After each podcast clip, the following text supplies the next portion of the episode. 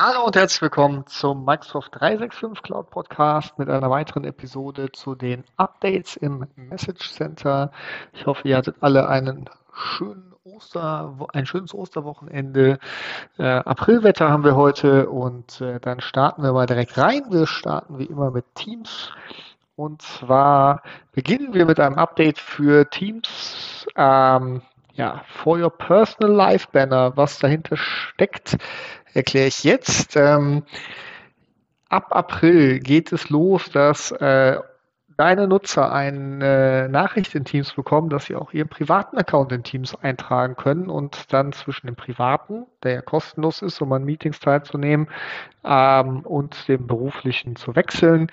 Das könnt ihr ausschalten ähm, im Admin Center, wenn ihr das nicht möchtet und wenn es ausgeschaltet ist, dann kommt es auch nicht. Also wenn ihr das euren Nutzern ähm, ja, nicht ermöglichen wollt, dann könnt ihr das dort managen.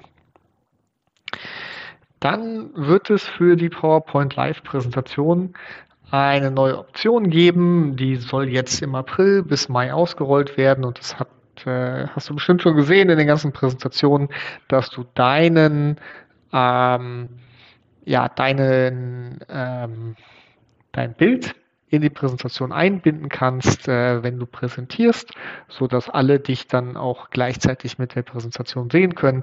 Ich denke, das ist ein super Feature, um noch mehr Kontakte in dieser Online-Meeting-Welt äh, zu behalten.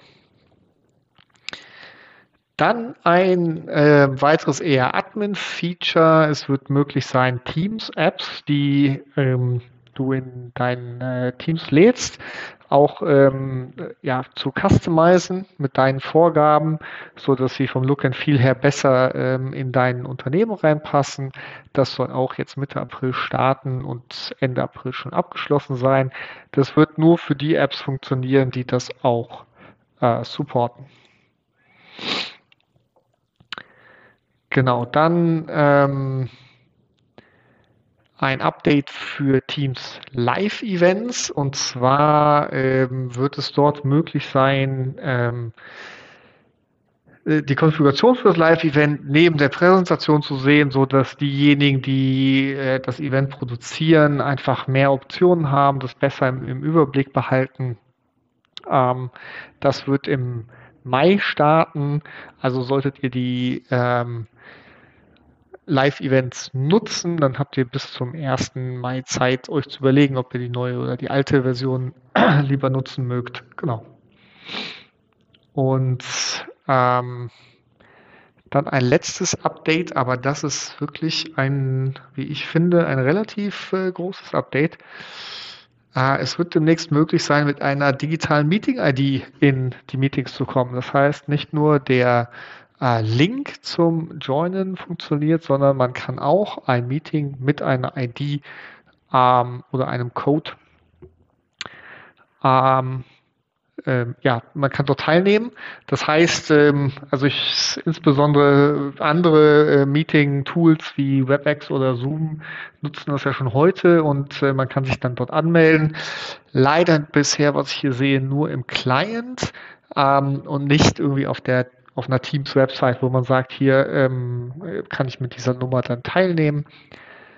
Ähm, ja, auf jeden Fall finde ich, ist das ein, ist das ein cooles Feature, was ich, ähm, ja, ich würde dir raten, das an, an deine Nutzer weiterzugeben.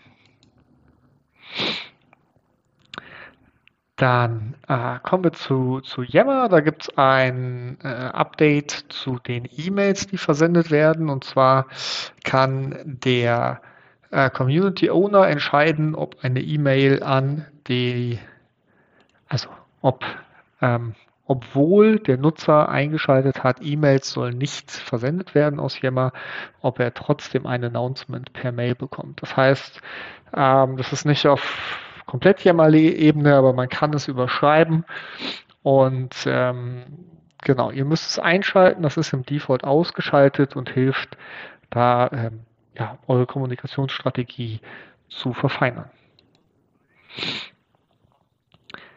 Ähm, in eine ähnliche, also das sind ja jetzt Announcement, relativ klar, dann gibt es ein Update ähm, zu SharePoint Online. Und ähm, zwar werden dort die ja, Digest News und News Digest so ähm, ähm, genau kommt jetzt auch aus, aus SharePoint heraus. Genau mit relevanten Updates aus SharePoint Online, so dass die dann eurem Nutzer zur Verfügung gestellt werden. Und das startet jetzt im April und ähm, Genau, es ist so ähnlich wie die Cortana-Mails ähm, oder MyAnalytics-Mails, so eine Zusammenfassung für den Nutzer, was auf seinen Seiten passiert ist, kann man natürlich auch abschalten, wenn man das nicht äh, nutzen möchte.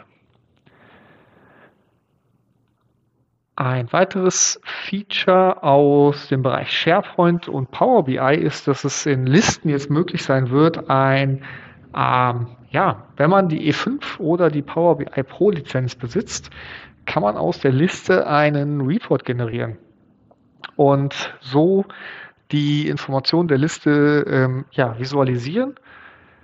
Ähm, konnte das Feature noch nicht ausprobieren. Wie gesagt, es ist auf jeden Fall lizenzbasierend. Äh, man kann eine 60 Tage R2-Lizenz ähm, dort ähm, ähm, natürlich aktivieren, wie so häufig, und äh, dann steht euch das zur Verfügung zum Testen.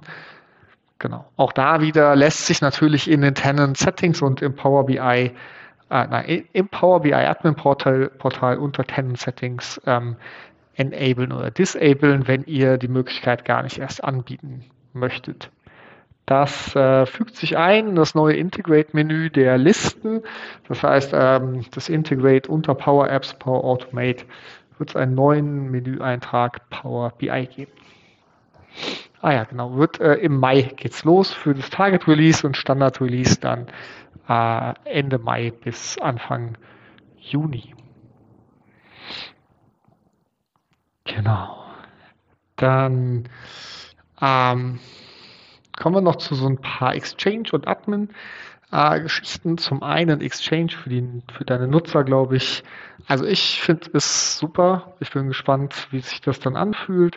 Äh, das heißt ein neues Feature, dass der äh, die Kalenderboard-Ansicht, also ein ähm, neben dem täglich, wöchentlich und monatlichen Ansicht gibt es dann ein Board. Äh, und auf diesem Board kann man den Kalender plus To-Do plus äh, Planner weitere Informationen frei ähm, anheften und sich so äh, organisieren. Das ist als Projekt Mocha schon äh, bekannt gewesen, dass man da diese freien Canvas-Ansichten ähm, äh, hat. Das kommt jetzt zu im Mitte April bis ähm, Ende Mai wird das in die Target Release, also in die Erstreleases ausgerollt. Für alle dann Nutzer kommt es dann äh, bis Ende Mai und definitiv etwas äh, für die Kommunikation und natürlich auch um ja, für den Support, äh, um, um damit dann umzugehen. Ich glaube, das wird äh, gerade so Ansichten, Planungsansichten nochmal äh, deutlich, deutlich verbessern. Dann ähm, ja, kommen wir jetzt eher zu den Admin-Sachen noch zum Ende. Zum einen, äh, Intune äh, wird den Support, ähm, ja, es steht weiter, geh im Support weitergehen. Äh, das heißt, die niedrigst supportete Version wird dann Android, äh, Android 6.0 sein. Alles davor ist nicht mehr supported. Das äh, beginnt ab dem ähm, ab April, genau. Also ab jetzt äh, ist, glaube ich, auch nicht das erste Announcement dazu. Von daher, wenn ihr noch ganz alte Android-Sachen habt, dann äh, müsst ihr sie updaten oder lauft aus dem Support heraus. Dann wird es im Compliance Center eine neue Übersicht über die DLP-Policies geben. Ähm, ja, einfach besser aufbereitet, welche Policies für euch greifen und äh, wie oft sie auch gezogen wurden und ähnliches. Also wenn ihr da die Übersicht für eure Security benötigt, dann äh, guckt da rein. Das wird auch jetzt Mitte April bis Anfang Mai weiter ausgerollt. Dann gibt es ähm, für Spoof Intelligence ähm, ja, eine große Änderung, wenn ihr das nutzt, äh, wie eure Mails äh, behandelt werden, wie das Spoofing in eurem Tenant ähm, ja, ähm, konfiguriert wird. Das ändert sich äh, im April bis Anfang Juni. Und ähm, wenn ihr das Spoofing und die ganzen Einstellungen ähm, für die Security in eurem Tenant macht, dann ähm, kann ich äh, euch nur ans Herz legen, da in die Message Center ID 248392 reinzugucken und ähm, ja, die Anweisungen im Detail zu, äh, durchzulesen. Das ist jetzt zu viel für diesen Podcast. Genau. Und äh, dann gibt es noch ein Update und zwar die Art und Weise, wie äh, Mails in den äh, Junk-Folder gelangen, ähm, wenn man Exchange Online Protection nutzt. Also wenn das für euch der Fall ist, dann guckt euch hier auch nochmal die Nachricht im Detail an, ähm, ja, ob das das betrifft und ihr eure Prozesse dort anpassen müsst. Zwei letzte Einträge noch. Zum einen stehen weitere ähm, Pre-Build On-Prem Konnektoren für den Graph zur Verfügung, um Daten aus On-Prem im Graph zur Verfügung zu stellen, namentlich für Windows Share, äh, File Share, MS SQL, Oracle Database und Enterprise Websites. Damit könnt ihr diese Sourcen aus eurem On-Prem in den Graph äh, connecten und dann auch insbesondere für die Suche zur Verfügung stellen. Das ist ab sofort verfügbar.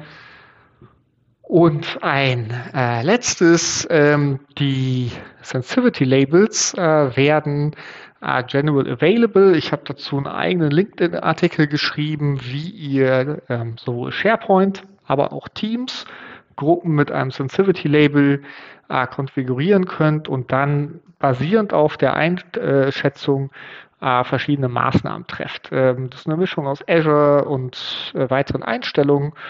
Genau, und da empfehle ich euch dann nochmal reinzugucken, auch in meinen Artikel, um da auf dem Laufenden zu bleiben. Ich äh, ja, bedanke mich fürs Zuhören für heute. Wie immer, wir arbeiten an einer professionellen Lösung, euch die Informationen auch schriftlich zur Verfügung zu stellen. Und da halte ich euch natürlich auf dem Laufenden. Ansonsten hören wir uns in der nächsten Woche. Vielen Dank.